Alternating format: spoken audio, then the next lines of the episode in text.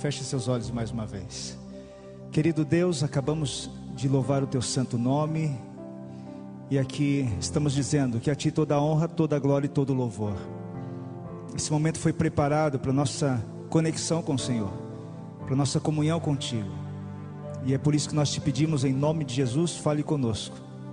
Através do teu Santo Espírito, da tua palavra e abençoe a todos aqueles que vieram aqui. Especial mais uma vez, abençoe a cada mulher.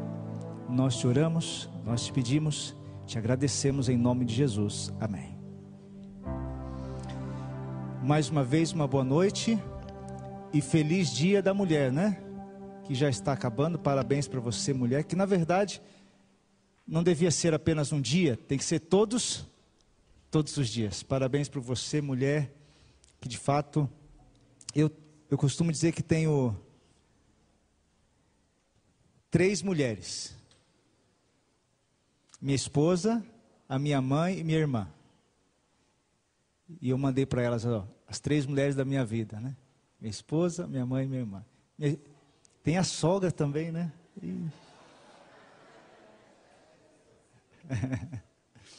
Amo todas elas, né? A sogra também. Aqui está minha esposa, que amo muito. Obrigado, amor, por estar junto, parceria. A minha mãe também. É, para mim é uma alegria ter meus pais morando aqui em Maringá. Né? E nos dá um suporte bem especial. Então, que Deus abençoe mamãe, Deus abençoe amor, que Deus abençoe a cada mulher aqui também. Esse é o nosso desejo. Muito bem, estamos aí iniciando mais um tema do enigma de Cristo Jesus. Abra sua Bíblia em Mateus capítulo 13. Mateus capítulo 13.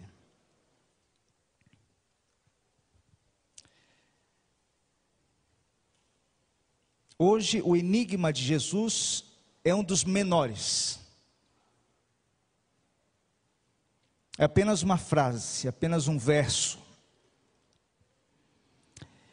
E antes de lermos este enigma, nós precisamos entender uma coisa. No tempo de Jesus, havia um alimento básico em que tanto o rico quanto o pobre comia. Esse alimento era tão básico que quando você falava deste alimento, ele representava a refeição. Quando Jesus vem aqui, ele se compara a este alimento. Quando Jesus faz, ensina a oração do Pai Nosso, ele cita este alimento. Que alimento é esse? O pão. E na oração, Jesus ensina assim: nos dê o pão. Como é que é o verso lá? Nem o pão nosso de cada dia nos dai hoje, né? O pão nosso de cada dia nos dai hoje. Aí Jesus vem e diz assim: Eu sou o pão que veio do céu. Jesus diz: Eu sou o pão da vida. E quando Jesus teve aquela tentação no deserto, Jesus falou para Satanás: Nem só de pão viverá o homem, mas de toda a palavra que sai da boca de Deus. A palavra pão é muito forte na Bíblia, era forte no tempo de Jesus, era a base do alimento. E eu trouxe aqui para vocês o pão de trigo integral fino, que era basicamente o pão que se usava em relação ao gosto no tempo de Jesus. Uma pesquisa básica pela internet, a gente achou essa receita. E nós trouxemos aqui. Você gostaria de experimentar o pão que eles comiam naquela época? Vou pedir ajuda aqui para os nossos amigos. E aqui está o pão. Você gosta de pão? Gosta? Você gosta de pão, Wilson? Você gosta de pão? Você quer experimentar o pão que se comia naquela época? Veja, não tinha negócio de, de queijo, assim, de sal, né? É um negócio meio, meio diferente. Pega aí. Ve, veja só como era o pão. Quando as pessoas comiam o pão, vem cá, Wilson, me ajuda aqui. Leva aí para as pessoas.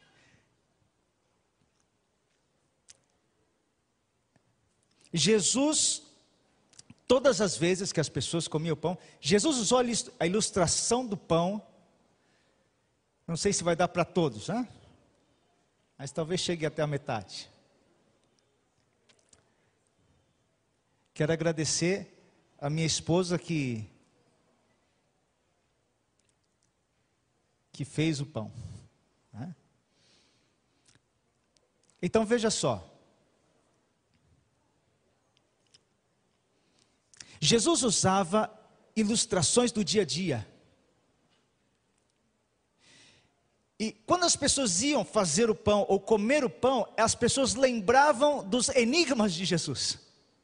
Lembravam das parábolas de Jesus. Nós vimos domingo passado que Jesus olhando para o monte viu os homens semeando, colhendo, e todas as vezes que as pessoas olhavam aqueles homens, eles lembravam dos ensinamentos de Jesus. E Jesus usa o pão para ensinar uma grande lição.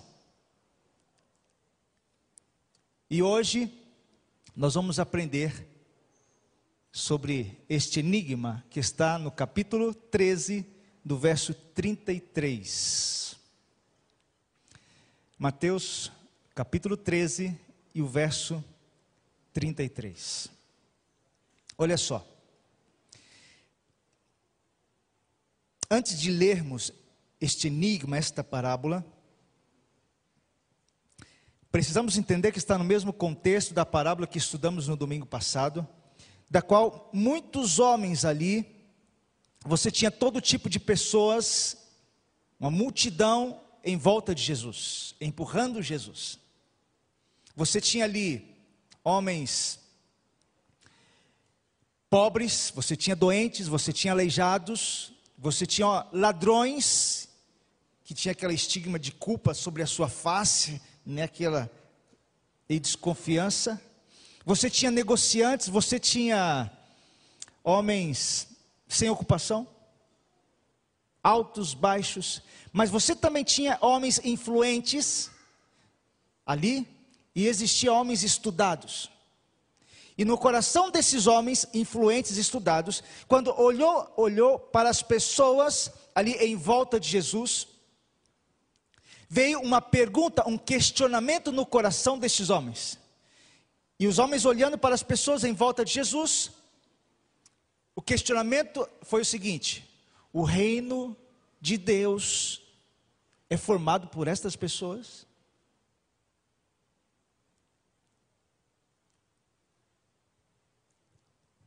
O reino dos céus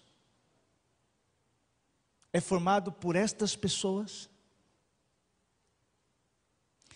Dentro desta pergunta surge a parábola que Jesus conta,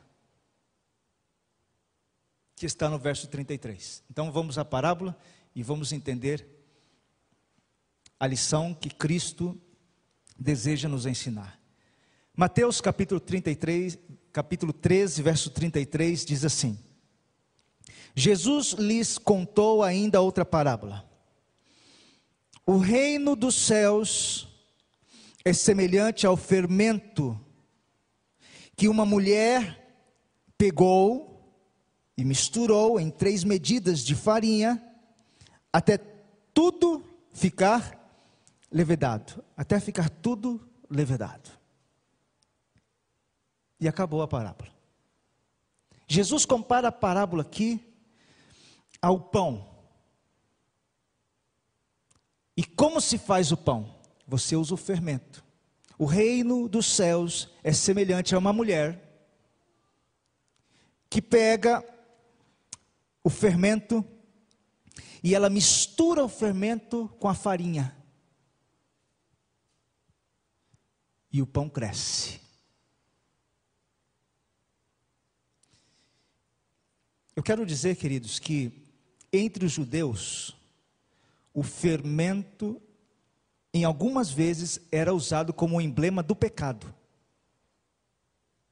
Agora, nesta parábola, nesse enigma de Jesus, Jesus está usando o fermento como parte do seu reino, comparando com o seu reino, o reino dos céus. O próprio Jesus disse: Acautelai-vos do fermento dos fariseus, porque é hipocrisia. Jesus disse isso em Lucas. Paulo diz em 1 Coríntios capítulo 5, verso 8, ele fala do fermento da maldade, da malícia. O fermento, em muitas vezes, era comparado como um emblema do pecado. Mas, porém, contudo, nesta parábola, o fermento é usado para representar o reino de Deus. Portanto, o fermento aqui ilustra algo poderoso. O fermento ilustra algo, um poder que vivifica, um poder que transforma, um poder que eleva. O fermento ele é externo. A farinha não pode fazer o pão crescer, tem que vir do fermento. O fermento não faz parte da, da, da farinha, o fermento é algo externo. Ele tem que vir, tem que ser colocado precisa ser introduzido antes de efetuar a mudança.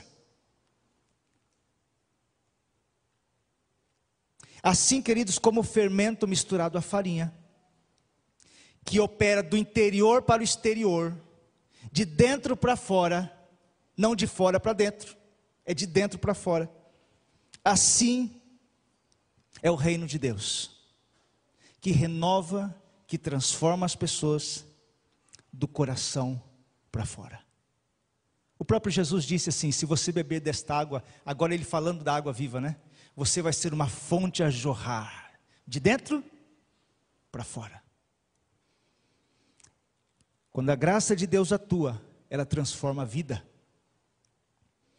Não basta uma mudança externa, não basta uma mudança exterior, do exterior, para nós entrarmos em harmonia com Deus. Senhor, eu quero fazer a tua vontade. Isto vem de dentro para fora. Deixa eu fazer uma pergunta, e a gente vai entendendo melhor este assunto. Por que que existem tantos cristãos? Por que que existem crentes que se dizem ser crentes, que se dizem ser cristãos, que creem na palavra de Deus, que dizem: Eu creio na palavra de Deus, eu creio em Deus, eu creio em Jesus, porque existem tantos crentes que não há mudança na linguagem, não há mudança no espírito, não há mudança no caráter. Qual é a razão? A razão é simples: é que ainda não são convertidos ainda não são convertidos. É possível ser convencido, mas conversão é outra coisa. Não esconderam ainda no coração, lá dentro, esse fermento, esse fermento da verdade, da qual transborda, da qual transforma, da qual faz crescer. Você até pode dizer, eu creio em Jesus, você até pode professar o nome de Jesus, você até pode dizer, eu creio, aceito. Tiago chega a dizer assim: Você crê em Deus? Os demônios também creem. Inclusive, Tiago diz: Se a tua fé não tem obras, ela é morta. O que Tiago está dizendo? Tiago não está falando da justificação pelas obras. Tiago não está dizendo que nós somos salvos pelas obras. Tiago está dizendo que a fé verdadeira transforma. A fé nesta verdade em Cristo, ela causa mudança. Então Tiago diz assim: mostre a sua fé sem obras, e pelas minhas obras, pela minha vida, do que ela fez em mim, eu vou mostrar a minha fé. A profissão da fé e a posse da verdade são totalmente distintas. Você pode falar pela boca, mas a posse da verdade na alma, lá dentro, do coração, e de todo o coração são duas coisas distintas. Alguns anos atrás, no interior de São Paulo, eu conheci um homem que há muitos anos frequentava a igreja. Há muitos anos. E sempre quando ele me encontrava, ele chegava e dizia: Pastor, você viu fulano de tal? Olha, ele fez isso, fez aquilo, e ele era bom, ele tinha bons olhos para ver o ruído, os defeitos, as dificuldades e as crises dos outros. Então ele sempre trazia o defeito do outro irmão. E um dia eu fiz uma pergunta para ele: foi, irmão, o senhor é santo? No sentido imperfeito? O senhor não, não tem nenhum problema, nenhum pecado? Quando eu fiz essa pergunta, irmãos, ele parou, ficou me olhando. E eu não falei mais nada. E ficou ali alguns segundos, eu fiquei olhando para ele. E ele ficou olhando para mim. E aí ele veio a resposta. Disse assim: Pastor, estou quase lá. E aí eu fui e dei um abraço nele. Vamos continuar caminhando. Mas veja, a verdade é que este homem quase não conseguia ver os seus defeitos.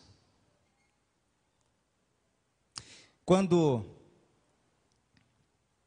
nós chegamos perto de Cristo, sabe o que nós encontramos? Que tem muita coisa para melhorar, que tem muita coisa para mudar. Porque a vida em Cristo é uma vida de crescimento, a vida em Cristo é uma vida de transformação. Assim é o reino de Deus. Deixa eu fazer uma pergunta para você. Tem muitas pessoas que tentam mudar a sua vida de uma maneira errada. Tentam mudar a vida corrigindo os seus maus hábitos. A lei diz isso, então vou corrigir isso, vou corrigir isso, e eu vou ser um bom cristão. Eu vou corrigir a minha vida. E muitos esperam deste modo, de pelos esforços próprios, corrigir os seus maus hábitos e tornar-se cristão. E é por isso que muita gente diz assim, pastor, não, eu não vou entregar minha vida a Cristo ainda, porque eu tenho muita coisa que melhorar. Você já ouviu alguém falando isso?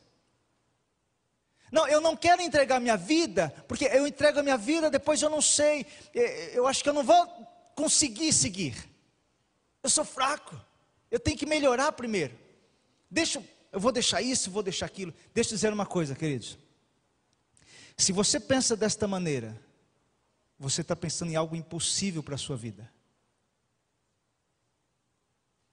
Você vai viver a sua vida lutando e frustrado. Por quê? Porque é impossível para nós mudarmos a nós mesmos. Não é possível o pecador se purificar. Tem que ser algo externo. É por isso que Jesus fala desta parábola. Porque o fermento ele vem de algo externo. Para haver mudança em nós tem que vir algo de fora. Nós precisamos de um Salvador, queridos. Jesus não veio buscar homens bons, justos, ele veio buscar os pecadores. E o primeiro passo para você ser salvo é reconhecer que é pecador. Senhor, eu não consigo, a minha condição é essa. Eu não consigo transformar a minha vida. O primeiro passo para a salvação é reconhecer. Então, queridos, se você procura mudar a sua vida corrigindo este ou aquele mau hábito, e espera deste modo tornar-se cristão, você está começando no lugar errado, não é por aí. Você começa em Cristo, Ele é o caminho. E essa, a nossa primeira tarefa, é com o coração, é aqui dentro.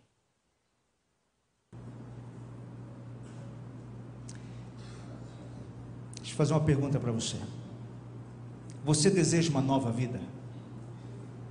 Hein? Ou tá bom assim? Seja sincero com você. Você deseja uma vida da qual Jesus diz assim: Ei, eu vim trazer vida para você, vida em abundância. Você deseja isso? Uma nova vida?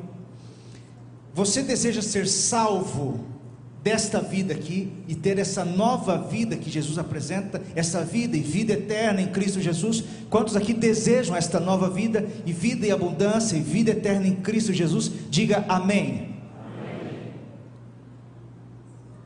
Então, se nós desejamos esta vida, nós precisamos nos submeter à atuação de Deus e desse poder. Se você deseja esta nova vida, nós precisamos nos submeter ao poder e atuação de Deus. Não tenta resolver os seus maus hábitos. E quando eu digo isso, eu digo que Deus vai lhe dar força. O caminho começa nele e não fora dele. Veja o que diz Efésios capítulo 2. Abra sua Bíblia em Efésios capítulo 2. Nós vamos ler esse texto. Mas antes de lê-lo,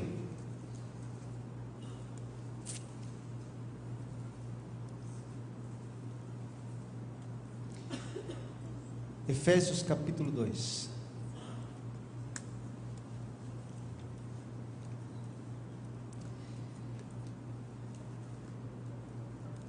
Eu vou falar do encontro de Nicodemos com Jesus. Você já ouviu a história de Nicodemos? Quem era Nicodemos? Quem era Nicodemos? Nicodemos era um homem rico, Nicodemos era um homem poderoso, Nicodemos era um homem influente. Nicodemos ele ele participava do sinédrio, era um dos homens mais importantes dos judeus. Nicodemos era um príncipe, Nicodemos era estudado. Nicodemos ele não estava doente, Nicodemos não foi atrás de Jesus porque precisava de um milagre. Nicodemos foi atrás de Jesus porque queria discutir um assunto com Jesus, porque quando ele ouvia os ensinamentos de Jesus, trazia em seu coração questionamentos e ele ficava intrigado e ele achava interessante aquilo que Jesus dizia, mas ele não queria ser visto com Jesus. Jesus era muito simples para Nicodemos. Nicodemos era muito mais importante como está status na sociedade do que Jesus. Então Nicodemos vai encontrar com Jesus à noite, em segredo, para que ninguém veja. Então Nicodemos chega a Jesus, chama de professor, chama de mestre, e diz: "O Senhor é o mestre, o Senhor sabe muita coisa". E Nicodemos chega para discutir com Jesus. E quando Nicodemos chega para discutir com Jesus, Jesus diz a Nicodemos: "Nicodemos, você tem que nascer de novo". Jesus ele foi no princípio daquilo que Nicodemos precisava vivenciar. Não era tanto o conhecimento teórico que Nicodemos precisava, ele tinha bastante. Mas Nicodemos precisava de uma regeneração espiritual. Então Jesus disse: Nicodemos, você tem que nascer de novo. Nova vida. Nova vida. Não mais conhecimento, nova vida. Tem que nascer da água, tem que nascer do Espírito. Algo que vem de dentro. Nova vida, Nicodemos. É necessário que recebas essa nova vida que vem de cima, antes de você poder apreciar as coisas celestiais. E o Espírito é assim, queridos. Quem nasce da carne é carne, disse Jesus a Nicodemos. Quem nasce do Espírito é Espírito. E o vento sopra aonde quer. Você não sabe de onde vem nem para onde vai. Assim é todo aquele que é nascido do Espírito. E Nicodemos, nossa, que isso? Sim, é algo diferente. É algo além daquilo que eu consigo enxergar. É algo poderoso, é algo transcendental, é algo de Deus, é do Espírito de Deus.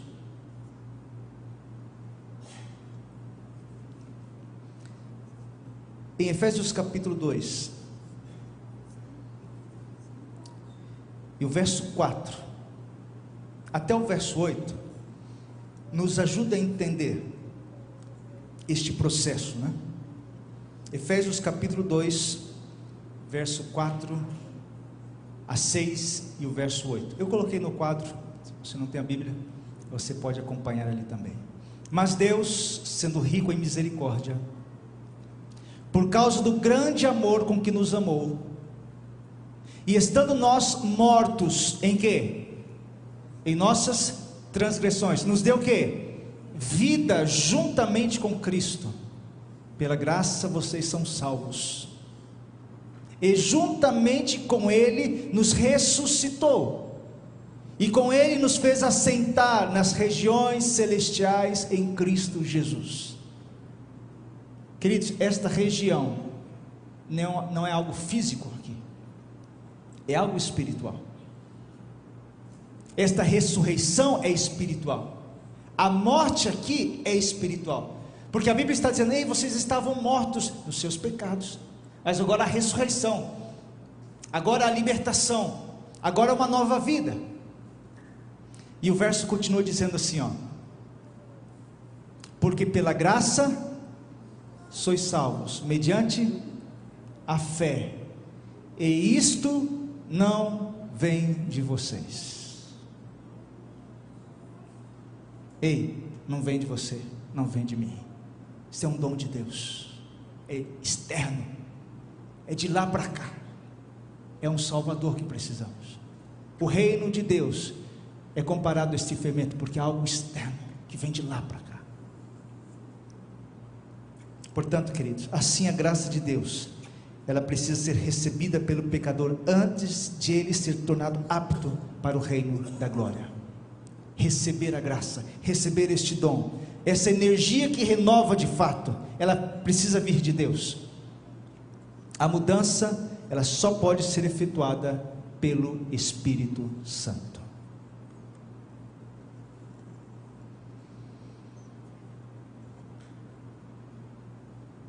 Como é que isso acontece? Né? Como é que você explica a conversão? Eu nasci na igreja. Meus pais, meus avós, bisavós, da igreja. Eu não sei dizer para você qual foi o dia da conversão. A própria Bíblia diz que o, que o Espírito é como o vento, você não sabe de onde vem nem para onde vai. E algumas pessoas não sabem dizer o dia da conversão. De fato, quando você de repente percebe que tomou uma grande decisão e aquilo está mudando a sua vida. E um dia eu ouvi de um rapaz dizendo, pastor, quando eu falei sim para Cristo, eu saí, parece que parece que a rua era diferente, a cor dos prédios era diferente, parece que tudo mudou. Mas por mais que esta pessoa Diga assim, pastor, eu me converti nesse dia, quando aceitei a Jesus e mudou minha vida. Eu quero dizer que o Espírito Santo de Deus estava trabalhando por longas e longas datas e tempos atrás.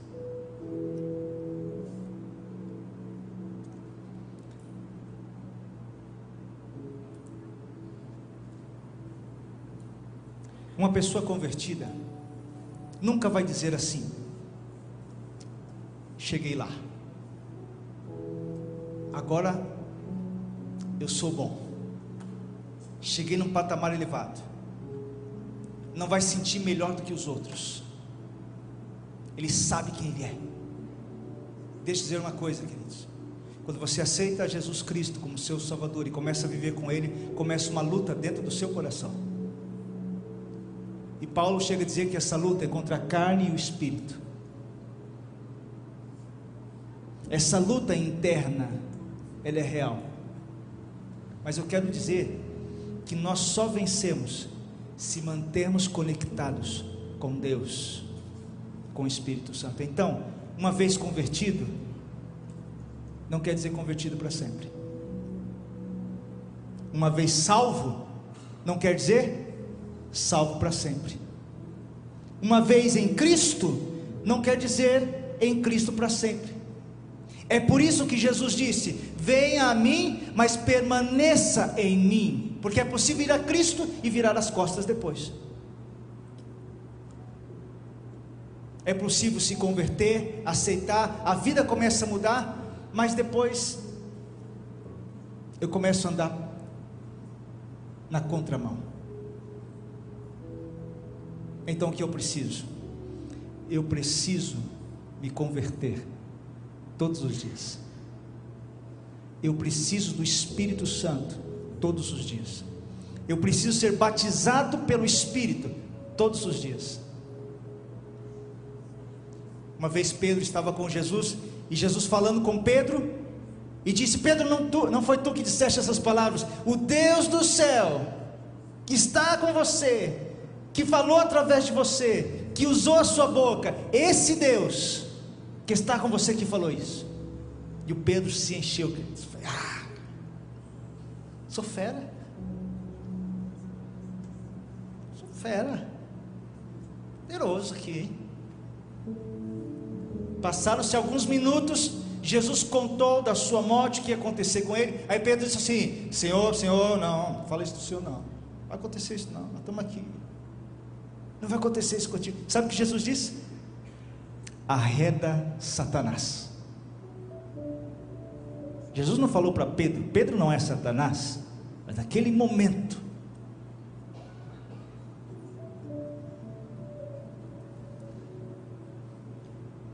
ele estava suscetível à ação do inimigo. É por isso que Jesus diz: arreda Satanás. Pedro, você não sabe o que você está falando. Queridos, na Bíblia, deixa bem claro para todos nós o seguinte: ou Deus é que está nos guiando, ou é o inimigo das trevas. Não tem três opções, são duas.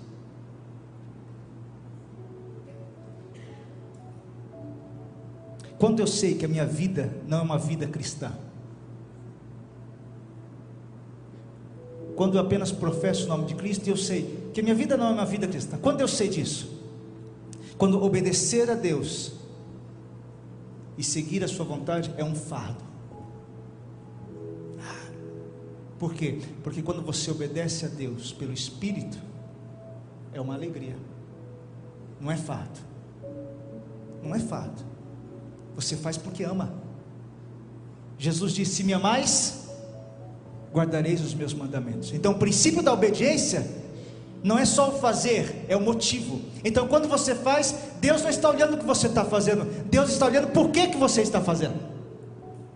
Qual o seu motivo? Qual é a razão de fazer? É isso que Deus está olhando.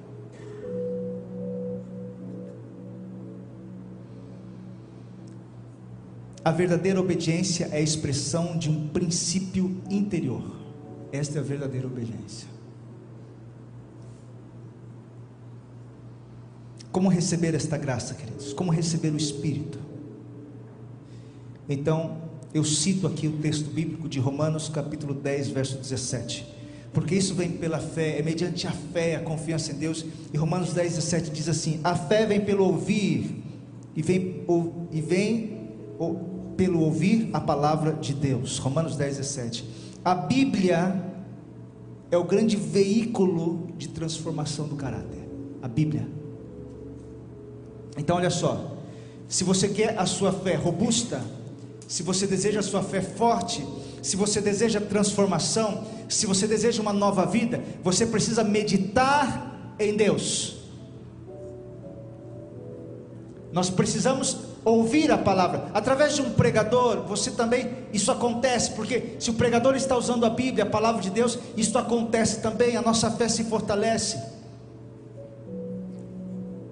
Romanos capítulo 12 diz: Não vos conformeis com este mundo, né? Lembra desse texto? Nós já usamos esse texto. Não vos conformeis com este mundo, mas transformai-vos pela renovação do que, queridos? Da vossa mente. Como é que se renova a mente? Para experimentar a boa, agradável e perfeita vontade de Deus. Como é que se renova a mente? Conexão com o Senhor. Isso se dá através da meditação, isso se dá através de ouvir a palavra de Deus e ali a sua fé é fortalecida, a sua fé aumenta. Não tem como renovar a mente vendo Netflix, espiritualmente falando. Não tem como renovar a mente vendo qualquer coisa aquilo que o mundo apresenta. Não tem. A renovação da mente, a transformação da mente que Cristo está apresentando é quando meditamos nele, na Sua palavra. Queridos, se há algo que precisamos crescer para fortalecer a nossa vida, a nossa fé, é usarmos este veículo, a palavra de Deus. A fé vem pelo ouvir e ouvir a palavra de Deus. A Bíblia é o grande veículo na transformação do caráter. E o Espírito Santo age por meio dela.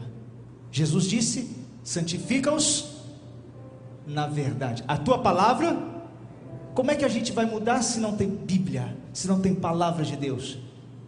Se não tem, é, é dali.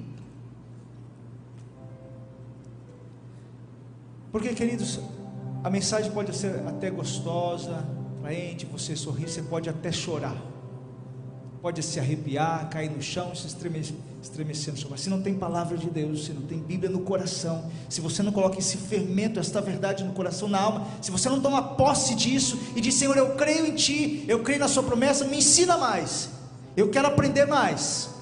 Eu quero crescer na sua palavra. Agora eu vou estudar outro livro. Vou estudar um, um personagem. Senhor, por que, que o Senhor lidou com ele dessa forma? Senhor, eu estou precisando disso também. Você começa essa conexão com Deus. Aí, queridos, a transformação. Exatamente. É assim. É simples assim. O que isso vai causar em nós? O que o fermento causa? O que a nova vida de Deus, a nova vida em Deus causa? Quando recebemos o fermento da verdade em nosso coração, ela regula os desejos, ela purifica os sentimentos ela purifica os pensamentos, ela aumenta a capacidade de sentir e de amar. O seu eu, o seu eu lá dentro, seu ego, não lutará por reconhecimento. Você não amará os outros, porque os outros o amam e agradam você, ou porque te apreciam por algo que você faz. Nós amaremos aos outros, porque eles são propriedades adquiridas de Cristo. São filhos de Deus. Propriedade adquirida de Jesus. Se seus motivos, palavras ou atos são mal compreendidos ou mal interpretados por alguém, você não vai se ofender por causa disso. Mas você vai continuar agindo segundo o modelo de Jesus. Seremos bondosos, ponderados, humildes, seremos cheios de esperança, sempre confiantes na graça de Deus e no amor de Deus. Sempre cheio de esperança, confiantes na graça de Deus. Jesus disse: A minha graça te basta, a minha graça é suficiente. Ei, olha para mim, ei, eu sou a vida. Você quer vida nova? Eu sou a vida. Eu vou te dar vida de verdade.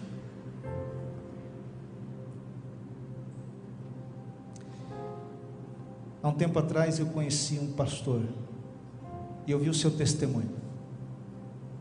Talvez alguns tenham ouvido com 15 anos de idade. A sua mãe, ela era da igreja, ele recebeu todos os princípios da igreja, todos os princípios da igreja.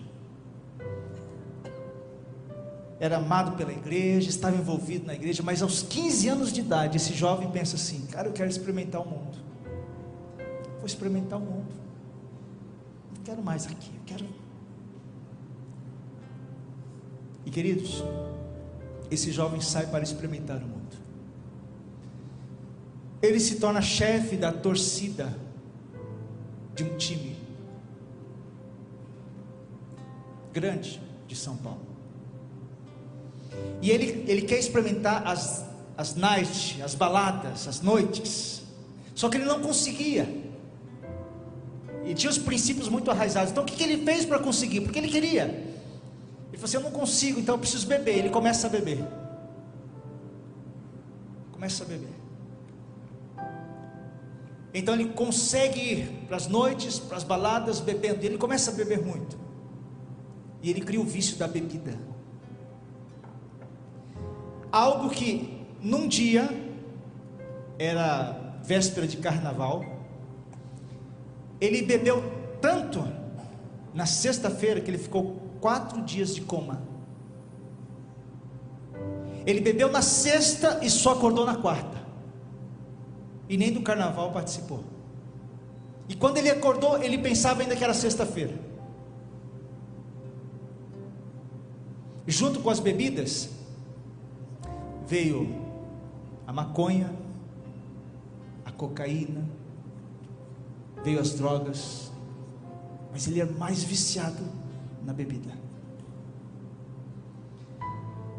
Numa noite, um dia, ele estava num, num bar da qual ele, ele entrou, os amigos convidaram, ele não queria muito, os amigos convidaram, insistiram e ele entrou. E quando ele entra, eles fecham a porta e lá dentro tem de tudo: de bebida alcoólica, lança perfume, drogas.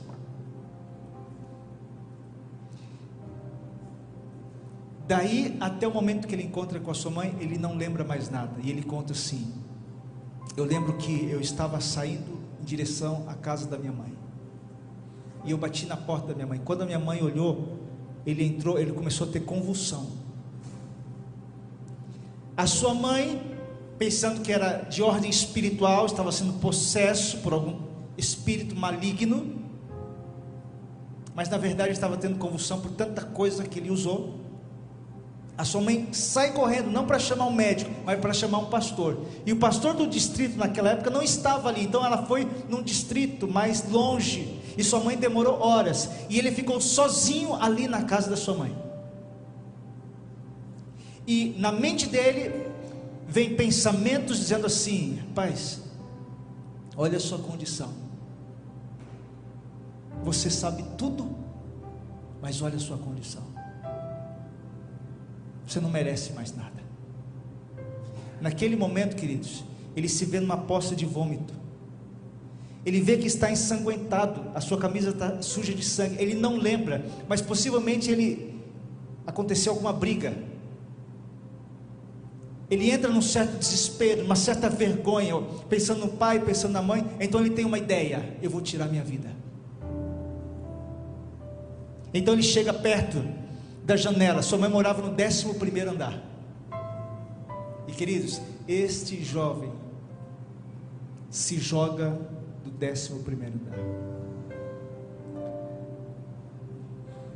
Só que ele não sabe explicar, porque ele diz que se joga e cai no tapete da sala. Ele diz no testemunho: Eu não sei o que aconteceu. Eu acredito que foi um anjo que me puxou, mas eu me joguei. Eu lembro que eu me joguei, eu queria tirar a minha vida. E quando ele cai no tapete, vem uma conversa dele na mente com Jesus. E a conversa é diferente. A conversa é mais ou menos assim: Filho, você sabe que tudo que você fez está errado. Mas eu quero dizer que eu te amo, mesmo você sendo pecador. E você é meu filho. Eu te amo. Naquele momento, queridos, ele faz um pacto com Jesus. E diz assim: Senhor, me tira dessa condição eu quero te servir.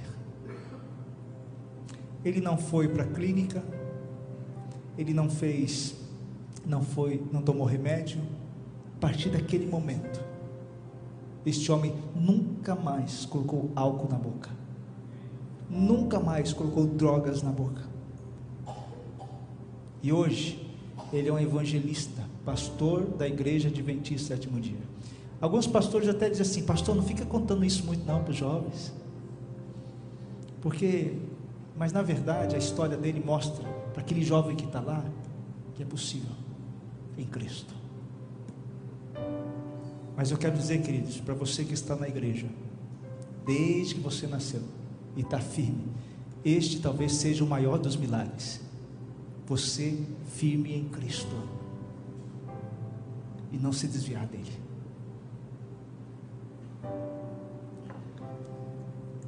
Deixa eu fazer uma pergunta para você para encerrarmos a meditação, estudo desta noite. Você deseja receber o fermento da verdade em seu coração e tomar posse desta verdade e não ser apenas cristão ou crente por nome ou por professar esta fé em Cristo Jesus, mas deseja tomar posse desta verdade do coração e ter esta nova vida em Cristo? Alguém nesta noite aqui que são amigos nossos, não são membros da igreja, mas desejam estudar mais a Bíblia Sagrada. Pastor, eu quero conhecer mais a verdade. Eu quero colocar essa verdade no meu coração. Há alguém nesta noite que deseja tomar essa decisão de, de querer conhecer mais a verdade e mais os estudos da Bíblia Sagrada? Se alguém levante a sua mão. Alguém? Amém, queridos. Amém. Amém. Amém. Louvado seja Deus. Há mais alguém? Amém. Amém, querida. Amém, meu jovem. Louvado seja Deus. Este é o caminho. Quantos nessa noite desejam viver esta vida? Uma vida em Cristo, onde o Espírito Santo de Deus atua no coração, onde vamos dedicar mais tempo, queridos. Nós precisamos dedicar tempo para meditar e para ouvir a Sua palavra. Você precisa e eu preciso. Essa é a nossa única segurança. Se você deseja mais da verdade no seu coração e de ter essa nova vida em Cristo Jesus e deseja continuar vivendo nele, eu quero convidar você a ficar em pé. Como a sua decisão desta noite. Você sabe que toda noite a gente precisa tomar uma decisão.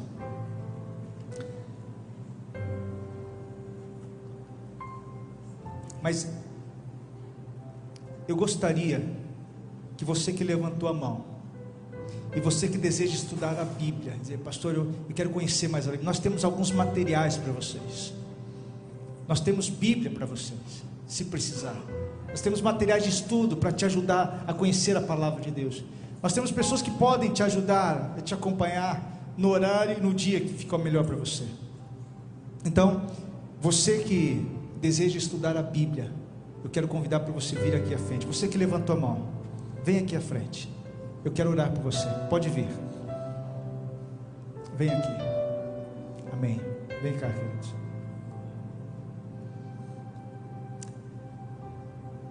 Essa é, a melhor decisão. Bíblia, Jesus, Deus abençoe. Bom ver você aqui, querido. Tudo bem, querido? Deus abençoe. E aí, meu jovem, tudo bem? E aí, meu irmão?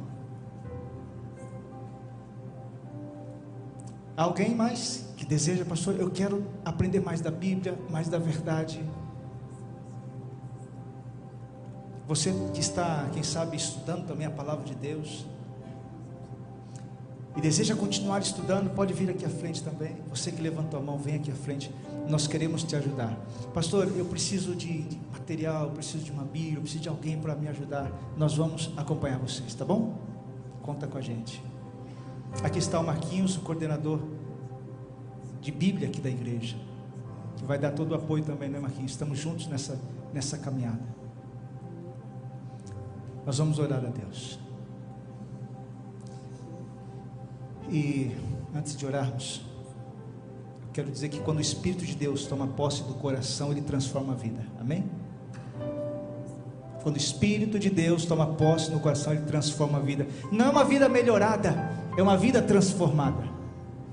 Os pensamentos pecaminosos são afastados, são renunciados às más ações. O amor, a humildade, a paz tomam o lugar da ira, da inveja e da contenda.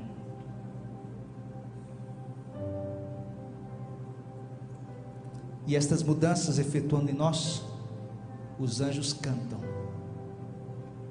Jesus Cristo e o nosso Deus, Pai, se alegra por nós sermos transformados a semelhança da divindade, a semelhança de Deus. Que Deus nos abençoe, que Deus nos ajude, que Deus use a cada um de nós para termos esta vida e vivemos esta vida, um ajudando o outro. Que bom que vocês vieram aqui à frente. Conta com a gente. Vamos orar. Querido Deus,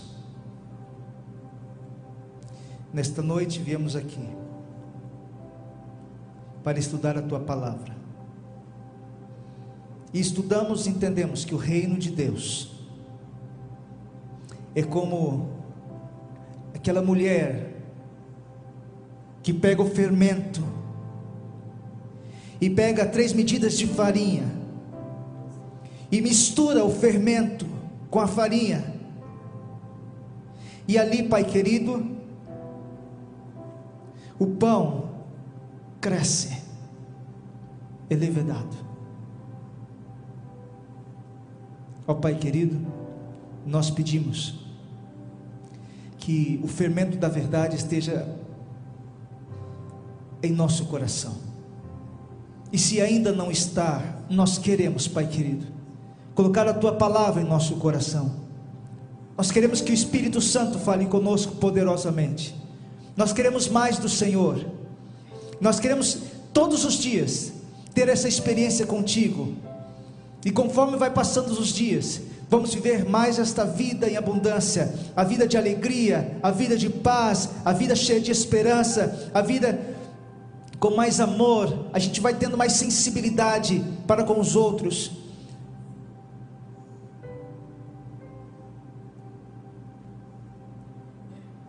A gente vai perdendo o orgulho, o egoísmo, o querer o reconhecimento, mas simplesmente